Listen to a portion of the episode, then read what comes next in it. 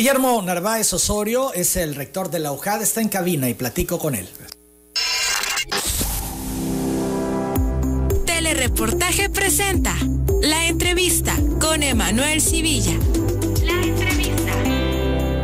Rector, ¿cómo estás? ¿Qué dices? Bienvenido. Muchas gracias, Emanuel. Muy bien, aquí en tu programa. Gracias por invitarme. Pues importante hablar del regreso a clases. Escuchamos ayer al presidente categórico. No me importa si las mayorías están de acuerdo en regresar o no a clases.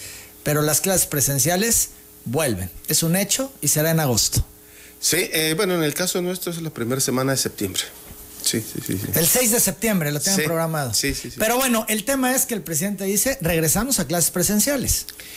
Sí, eh, eh, no en su totalidad, o sea, no al 100%, porque todavía no hay condiciones, y a cada una de, las instituciones educativas superiores, pues tendrá que ir estableciendo sus estrategias para evitar eh, eh, que no haya contagios. Sí, que se compliquen, las, se compliquen las cosas. En el caso de la Universidad Juárez, ¿qué tiene previsto? De entrada, preguntarte, ¿es un hecho que regresan en septiembre dada la postura del presidente? A ver, si eh, la autoridad sanitaria, que en este caso es la Secretaría de Salud del Gobierno del Estado, establece que existen las condiciones para regresar, nosotros lo hacemos, lo vamos a hacer. Estamos trabajando para eso. Nosotros somos muy respetuosos de las disposiciones que la autoridad sanitaria, que en este caso es la Secretaría de Salud del Gobierno del Estado, eh, determine respecto de eh, los, las concentraciones en los espacios educativos. Ahora, sabemos de que hay salones saturados, ¿no? El tema de los espacios es un asunto ahí que hemos visto siempre en la universidad. Eh, pues es un escenario complejo. ¿Qué ha previsto la universidad en caso que salud les diga luz verde? Arrancan el 6 de septiembre. Sí, nosotros desde hace más de dos meses venimos trabajando en un protocolo de eh, clases o de nueva normalidad como en su momento se determinó, ¿no? Eh, que tiene que ver con eh, los cuidados para los ingresos, eh, la utilización de, del gel. Esto es, en los ingresos habrá un filtro, tendrán que ir tomando qué temperatura, temperatura, poniéndose gel. Poniéndose gel, usando cubreboca, en fin, todas las medidas sanitarias. Y como tú lo eh, señalas eh, perfectamente, eh, los problemas son los espacios. Fíjate que a diferencia de los otros niveles educativos, la, la solo tiene ya cuatro divisiones que tienen problemas de espacio porque tienen instalaciones muy antiguas. Por ejemplo, ayer yo estuve toda la tarde, media tarde, en la División Académica de Ciencias de la Salud, que es una de las escuelas antiguas, icónicas, pero eh, ahí se está trabajando en un nuevo edificio para la carrera de odontología, de médico cirujano dentista, médico dentista, y eh, en las áreas de nutrición, y sí hay algunos eh, espacios muy pequeños, también los tenemos en la División de, Ciencias de la Educación y Artes, eh, también lo tenemos en Ciencias Biológicas, pero también existen eh, divisiones académicas muy nuevas con edificios importantes, por ejemplo, Derecho tiene unos edificios muy importantes, nuevos, los tiene eh, acá en Altozano, los tenemos en Cunduacán, en Comalcalco, en Los Ríos. Eh, pero los espacios fueron eh, eh, diseñados para un máximo de 30 alumnos, 35 alumnos. Y generalmente por las presiones que en su momento recibían la universidad, los espacios se fueron a 40. Entonces, tener 40 alumnos en esos espacios es muy difícil porque además la mayoría de ellos son sellados porque tienen sistemas de clima y entonces eso no es posible, va a tener que, airearse los espacios. Estas eh, ventanas abiertas sin encender los aires acondicionados. O tenerlos a una, a, una temperatura que no, no haya tanto reciclamiento de, del aire, ¿no? que es el problema. Eh, por otro lado, también hemos establecido este, las brigadas de eh, desinfección para que una o dos veces al día estén desinfectando las, este, las aulas sí tenemos ya preparado todo un protocolo. Eh, lo que estamos en este momento analizando es cómo regresar. Eh, si de manera híbrida, el famoso sistema híbrido que todo el mundo lo dice, bueno, ¿y qué es eh, lo híbrido? Que no es más que un grupo o una parte del grupo en el salón y otra parte a distancia. ¿Cuántos serían los que pudieran asistir? Nosotros eh, ayer estábamos discutiendo y creemos que lo, eh, porque ya tuvimos una experiencia en los exámenes de admisión, en los exámenes de, admisión pusimos eh, en, cada, en cada salón este, 10 u 11 jóvenes. en un caso este, que podríamos llegar es hasta 15 máximo. 15 jóvenes por salón es lo que se prevé que pudiera darse y entonces irían que rotándose, por ejemplo, el lunes estos primeros 15, el martes ya se van a su casa. Eso es lo que estamos en este momento discutiendo, porque lo que vamos a ver es un sistema que va a permitir eh, poder dar clases presenciales, pero a su vez esas clases presenciales en el salón van a los jóvenes que no asistan desde sus computadoras o teléfonos inteligentes poder estar también presenciando la misma clase. Eso implica cámaras, internet y toda una plataforma. ¿Se tiene ya para poder arrancar en septiembre? Vamos a, eh, vamos la, esta semana que entra, vamos a hacer dos, dos eh, clases muestra para ver el equipo y posteriormente eh, quizás no tengamos la capacidad económica para adquirir todo. Estamos hablando de 1.200 salones, o sea, vamos a ir poco a poco. ¿Y de dinero? ¿De, cuánto estamos hablando? Eh, estábamos hablando, eh, pues, 50, 100 millones de pesos. 100 millones para adquirir toda esta Todo el equipo, sí, claro, porque tienes que adquirir este, eh, iPad, bueno, este, tabletas, tienes que adquirir este router para el sistema de internet, tienes que adquirir eh, pantallas, en fin, es lo que estamos ahorita eh, ponderando. Claro que eh, un aula, equiparla, nos permite atender tres, cuatro, cinco grupos, porque sale un, grupo, entra el otro, entra el otro y, y el equipo está, ¿no? eso lo vamos a determinar y en base a esto creo que estamos hablando de que puede ser una semana, porque un día sí, un día no, un día sí, un día no, es un problema para jóvenes, porque luego el joven te dice, oiga, díganme, porque yo tengo que ir a rentar. Eh, es más caro estar. Entonces lo que estamos planteando es posiblemente una semana o 15 días un grupo, la mitad, y otra semana o 15 días la otra mitad. Y este, así podríamos aprovechar. Pero la parte que nos preocupa más es la parte que tiene que ver con aquellas carreras que necesitan eh, practicar, necesitan laboratorios, necesitan talleres. Y ahí lo que estamos viendo es un, sistema de carritos que se puedan eh, mover por todo el taller, por todo donde estén ellos o por toda la clínica y tener esta clase aquí presencial y tener a los jóvenes a distancia. Las 8 de la mañana, 31 minutos, hablabas de que un salón puede eh, dar servicio a cinco grupos diferentes. De hecho, así lo hace. Bien, ahora, eh, por la pandemia, ¿no sería conveniente que no se movieran de salón, que esto es los mismos se quedan en el mismo salón para todas sus clases y los que se desplacen sean los profesores? ¿Eso es posible? No. No, no es posible. No por el, o sea, eso era posible cuando yo era estudiante de, de la universidad, en la que los grupos eran grupos fijos. Hoy con los nuevos modelos de educación flexible, ya los jóvenes, eh, tú entras eh, a un grupo, aunque estés en tercer año, por ejemplo, eh, o en quinto semestre, a una materia entras con unos, a otras materias entras con otros, porque vas escogiendo tus horarios. Entonces no hay un grupo específico. Antes pertenecíamos a un grupo, teníamos un horario y no había mayor problema, pero aquí no. Aquí entra un grupo y a la hora siguiente... Ya no son los mismos. No son los mismos o hay tres o cuatro que ya vienen de otros grupos porque escogieron esa hora. Bien, entonces es complicado entonces mantener un solo grupo para no estar cambiando de Sí, es total. No, no, no, sería posible. no, sería posible. Las 8 de la mañana, 32 minutos. Eh, ¿Cuánto tiempo tienen para estar listos con el equipo para llevar a cabo esto y arrancar clases en septiembre?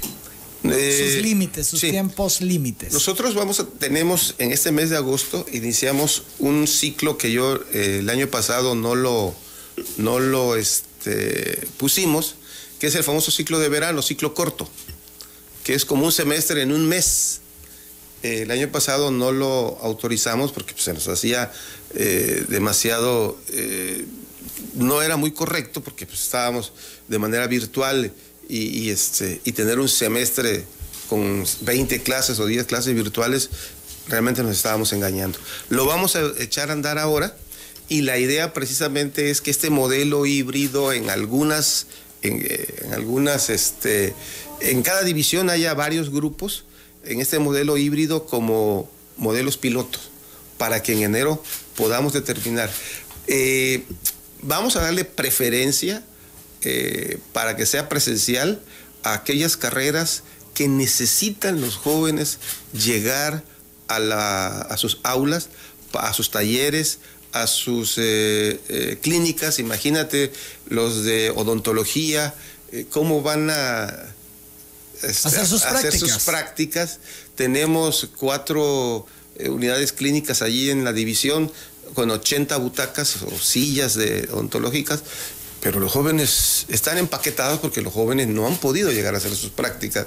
¿Y, cómo pasaron la materia práctica? Pues ves cómo los maestros se la ingenian para poder este, darles esas prácticas de manera virtual. Entonces, es un hecho que no reiniciarán todos no, no, no. En septiembre, en el caso que les den la luz verde. Sí, es un hecho de que no, no es posible iniciar al 100%. Sí van a arrancar, pero van a ser exclusivamente para ciertas carreras que entiendo es medicina. Hay medicina, hay este, ingenierías, hay ciencias biológicas, o sea, hay carreras que... Todos los demás seguirán virtuales. No, no todos, porque eh, vamos a ir, a ver, poco a poco equipando las aulas con eh, la tecnología para que pueda ser híbrido. O sea, ahorita vamos a arrancar hasta eh, donde podamos, cuando menos con unos 5 o 10 salones en cada división, con tecnología para que pueda ser híbrido y para que los jóvenes puedan llegar.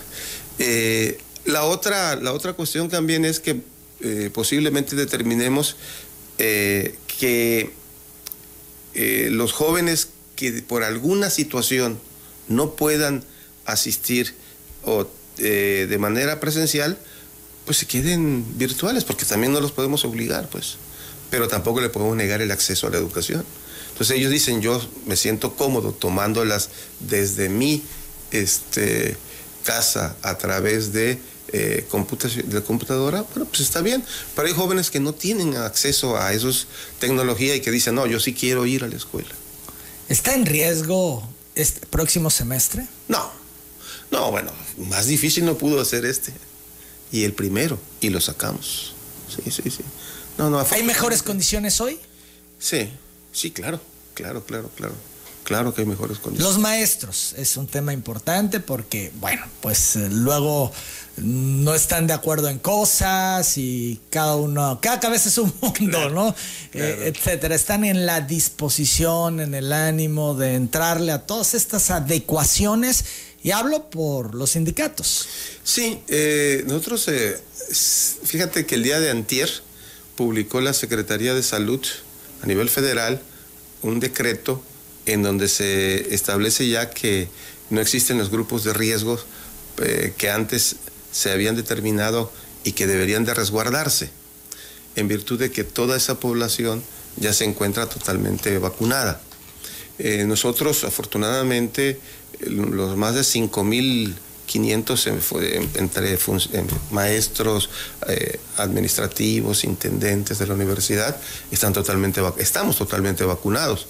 Entonces, este, ya, no hay esa, ese, esa problemática y eh, todos tenemos que estar. Es más, la universidad, nosotros estamos trabajando eh, nuestra parte administrativa está trabajando normalmente. Imagínate, si no lo hiciéramos, ¿qué hubiese pasado con los exámenes de admisión, con los exámenes de titulación, con, con, todo esto? ¿no? Si sigue la vacunación, no se termina en los tiempos establecidos, la universidad empieza actividades, ya las clases presenciales, ¿seguirá siendo sede de vacunación? Sí. ¿Se puede? Sí, sí, sí se puede. No, no, no tenemos mayor problema. Afortunadamente hay un área de logística que ha estado funcionando de manera correcta y, vamos a seguir apoyando al gobierno del estado en este en esta cruzada de vacunarnos a todos. Informaba yo hace unos momentos antes de entrar a la entrevista que la UNICEF dice deberían las escuelas ser las últimas en cerrar y las primeras en abrir y le hace un nuevo llamado para abrir estos eh, centros escolares. La UNICEF está en la dinámica del presidente también, del presidente López Obrador que esto debe de darse ya, el llamado a abrir los centros escolares. Claro, claro, eh, eh, nosotros eh, tenemos perfectamente bien establecido de que los jóvenes requieren este, ir a sus espacios y porque, insisto, hay muchas carreras que no podemos, que se ha hecho un gran esfuerzo, pero el nivel de aprovechamiento no es el óptimo. La UNAM también habló que permitirá a sus planteles y facultades reactivar clases durante el próximo ciclo, pero solo cuando hayan transcurrido más de tres semanas consecutivas en semáforo verde epidemiológico, pues no van a regresar a clases. No. Como está, vaya, estamos en el pico de la tercera ola. Entonces, esto lo dicen con ganas de ir fijando una posición de no volveremos. Eh, es evidente, ¿no? Es evidente que ellos no tienen. La UNAM complicado que puedan regresar a clases. Y el problema es que eh, algunos eh, creen eh, que la UNAM es el referente para todo lo que deba de hacerse. Y entonces siempre dicen, bueno, pero es que la UNAM no ha regresado. Bueno, es que sus condiciones son distintas. La cantidad de alumnos de entrada. La cantidad de alumnos de entrada, exactamente. Es, es, inmensa. Es una ciudad. Es una ciudad. Y nosotros tenemos distintos campus, porque tenemos el de la ciudad universitaria, tenemos el de, eh, el de sociales que está acá en el country, tenemos la, eh, la ciencias agropecuarias que está en Playas de Rosario, tenemos Comalcalco, tenemos Cunduacán, tenemos Jalpa y tenemos Tenosique. Entonces está eh, no concentrado en un solo lugar y eso permite que no haya tanta, tantos jóvenes interactuando. Las 8 de la mañana, 40 minutos entonces la UNAM no va a ser referente para tomar decisiones en Tabasco. No, no En torno a esto, al regreso no, a clases. No, nuestro referente es eh, la Secretaría de, Salud. Ella es la que nos tendrá que determinar si eh, no hay ningún riesgo de en cuanto a la situación como se esté presente en el Estado y de que podamos nosotros regresar. Ah, claro, en el momento en que tengamos un contagio, dos o tres contagios, pues tendremos que mandar a todos de ese, de ese campus, de esa zona, pues los tendremos que mandar a su casa. Y que es eh, muy probable que ocurra, porque es que... Sí, en las Olimpiadas, eh, con todos los eh, cuidados y con toda la tecnología japonesa, mira que han habido... se ha hablado mucho que tenemos que aprender a convivir con el virus porque va para largo, ¿no? Hasta que haya un medicamento, se hablaba que en diciembre pues, se podía tener ya un medicamento, no se ha vuelto a decir nada al respecto. Sí, sí, eh, se habló en un primer momento, ya ahora no se ha escuchado nada. Yo entiendo que ojalá estén en las pruebas y en todo este tema y nos den la buena noticia que ya se tenga un medicamento para para diciembre. Es que hay tantas cosas eh, alrededor de las farmacéuticas de, en cuanto a a los biológicos increíbles. No sé si leíste una nota ahí que a mí me llamó la atención, eh, que por ahí alguien dijo que Pfizer tenía ya eh, eh, los empaques de la vacuna desde, 1900, desde el año 2018, cuando todavía no había aparecido la, el virus. El virus. eso es una nota que a nivel internacional corrió este, el día de ayer y tuvo que salir Pfizer a tratar de, explicar que esto no era cierto y una serie de cuestiones. Entonces hay una guerra ahí entre las, este, los, los, grandes laboratorios porque pues eso es un gran negocio también. Mucho dinero de por medio y se hablan tantas cosas y se dicen tantas cosas. Son las 8.42, vamos a la pausa. Seguimos platicando con el rector Guillermo Narváez. Hablemos de los resultados que entregaron del examen de admisión para la universidad. Los resultados que se entregaron ayer, Guillermo Narváez, impresos y en digital. Exacto, exactamente. Impresos, este, aquí están. Los, traes, de hecho. Sí, sí, los traigo. Reportes globales. Los reportes globales. Es más, los entregaron de esta manera. Los acabo de abrir porque, mira, ni siquiera están abiertos. Ok, tienen así. Examen Nacional de Ingreso ¿Puedes abrir ¿Los se pueden abrir? Sí, sí, ah, sí. sí, pues vamos a abrirlos. Dice reporte de los resultados globales. Eh, y pues aquí nos estamos destapando el, ese es Dice, Universidad Juárez, División Académica de Ciencias Agropecuarias. Y carrera médico veterinario, 2 de julio de 2021. Y viene pues la lista, ¿no? Donde aparece el folio, el nombre de quien hizo el examen. Y de ahí, eh, pues una serie de referencias, dicen examen de admisión. Los cuatro. Sí, mira, eh, el, voy a abrir este que es de Ciencias de la Salud. Y otra también les voy a decir cómo pueden consultarlo en sus teléfonos. Sí, porque nos han estado preguntando cómo pueden checar el resultado. Mira, dice nombre, luego dice ISNE, que es el total de puntos obtenidos. Ah, bien. Los puntos obtenidos van 1300, que es así como si fuera 10 de o sea, de mayor a menor. Sí, el que tiene el mayor puntaje hacia el que logró el menor. Sí, están ordenados de tal manera de que si son cuatro, 300, eh, el del mayor al menor para ir obteniendo. Eh, lo más que se puede obtener son 1.300 y lo mínimo son, o sea, 5 reprobados es 700. Fíjate, en este caso del, médico ¿eh? veterinario, eh, si dices 1300, el que 300 el que tuvo mayor puntaje tuvo 1228, nada mal, ¿eh? no, ese es, un, eso es un extraordinario, es un extraordinario este, Y vamos a decir el nombre pues para presumirlo, ¿no? Victoria Luz Frías Díaz. Una mujer. Una mujer. Y es tabasqueña. Tú me dirás, ¿por qué dices que es tabasqueña? Eso te iba a preguntar, ¿por qué sabes que es tabasqueña? Ahí dice, este, no, dice foráneos al final, porque hubieron eh, sustentantes de otros estados. Por ejemplo, esta que estoy abriendo, que es la de medicina, el primer lugar. Oye, ese, de, medicina está bueno porque ya ves que es eh, lo más demandado. Carla Tamara Ramos, este Carla Tamara Ramos Portilla y logró 1.264 puntos de 1.300. Exacto, y son cuatro campos que se califican. Y de ahí Marinique Paulina, otra mujer, Pérez Izquierdo, con 1.252. Y de ahí Irma Denise Álvarez Rivera, otra mujer, 1252. Son muy estudiosas las mujeres. Ahí en Ciencias de la Salud, la parte final dice eh, de dónde procede. De la sí, y la primera es foráneo. la Carla Tamara Ramos Portilla es foráneo, y las de ahí, de ahí siguen eh, locales. los locales, sí.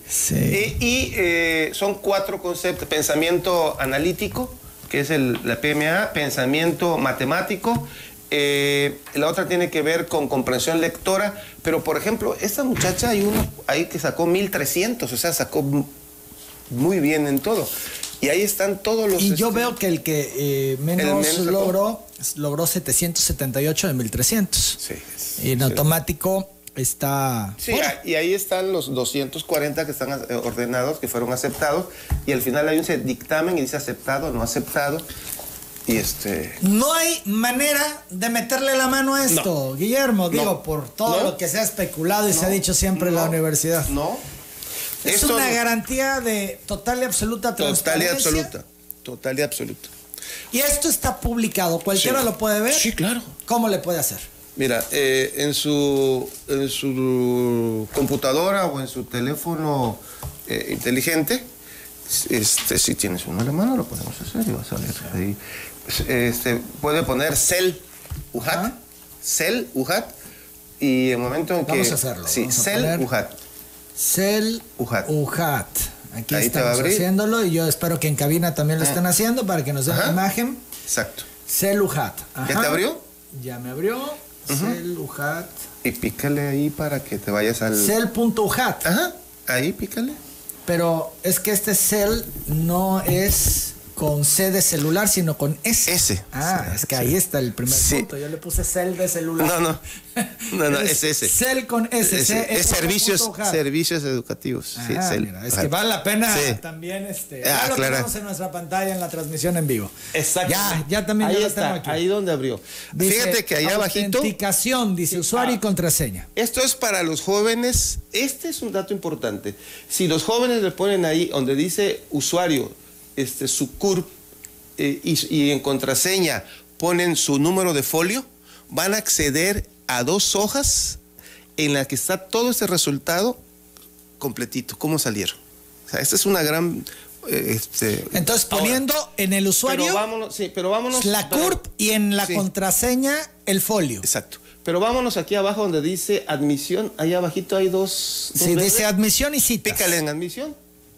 ¿Se le pica en admisión? A ver. Ahí donde dice admisión, ¿le pican, por favor? Sí. Ahí, a eso es. Admisión, ¿se pica? Exacto. Y dice, pica, le dice, ahí te va a dar resultados Ceneval. Ajá, a ver, vamos al resultado del Ceneval. Y ahí está, donde dice general, Ajá. ahí están todas las carreras. Todas las carreras. ¿Dónde dice general? Vamos a general. General. Y va a des ¿No nos despliega nada? Sí, sí, va a descargar. Es una descarga, por arriba te la tienes ah, dando en algún lado. Ahí está la descarga. ¿Ya la, ¿Ya la encontraste? Sí. Bien, pero bueno, vamos avanzando nosotros. Y ahí. Y ahí te va a aparecer eso. Toda la información, todo lo que yo tengo ahorita aquí impreso. Todo lo que está aquí está ahí. Aparece ahí. Aparece ahí.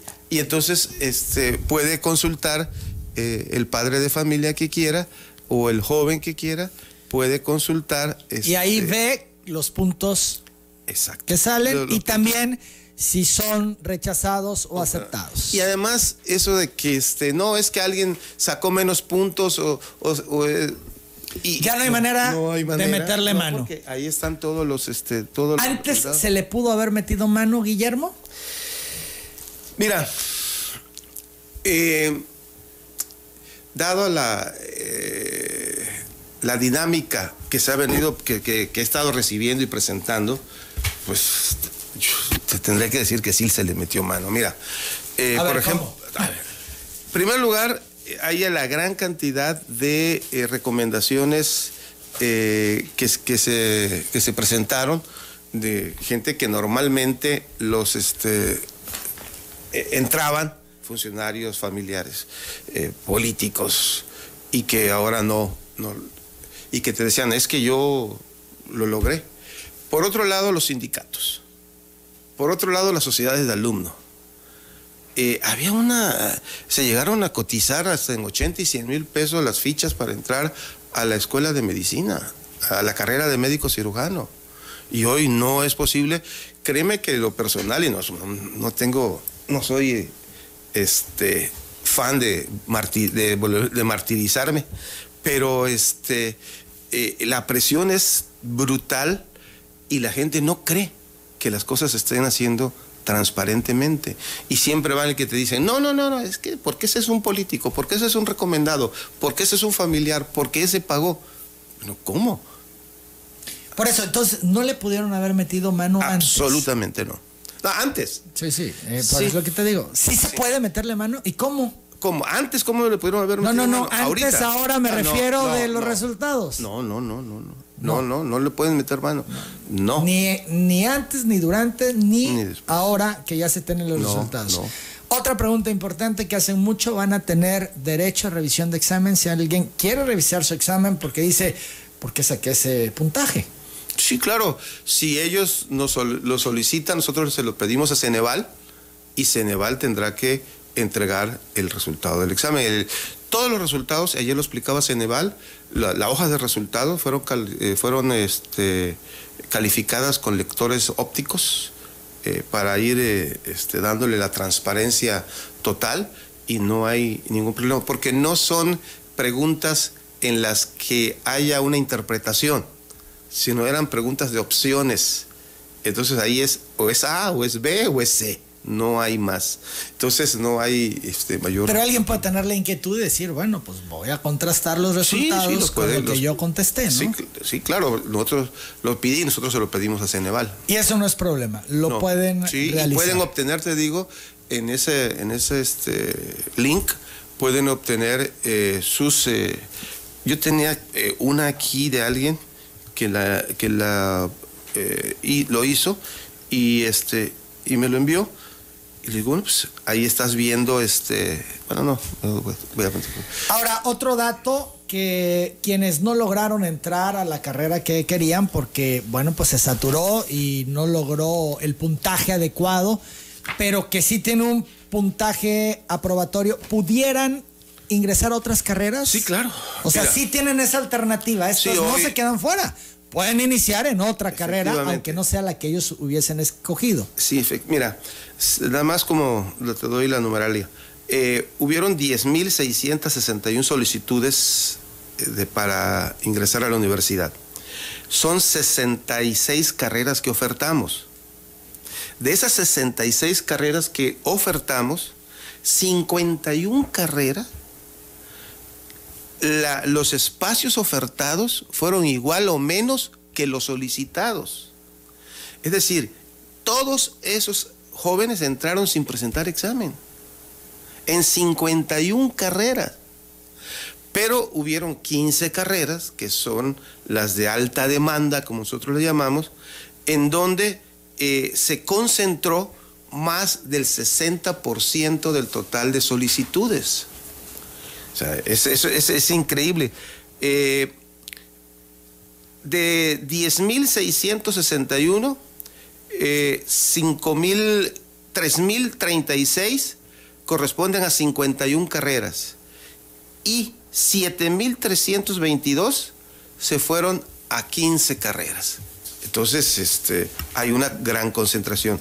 Y nos quedaron carreras que tienen espacios disponibles. Te digo cuál, ingeniero agrónomo ingeniero en acuacultura, ingeniero en alimentos. Que además son carreras que aquí tienen todo el potencial. Claro, ingenieros en geofísica, ingenieros en, licenciados en actuaría, licenciados en ciencias computacionales, licenciados en física, licenciados en matemática, licenciados en química, ingenieros ambientales, licenciados en biología, licenciados en gestión ambiental, licenciados en administración tenemos 100 espacios.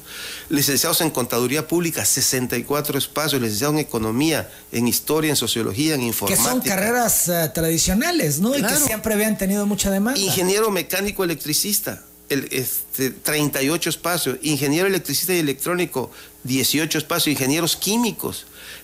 Y licenciados en atención hospitalaria y, y, desastres, y nanotecnología, petroquímica, tenemos 30 espacios. Oye, ¿Qué quieren ser entonces hoy los jóvenes, ah, además de médicos?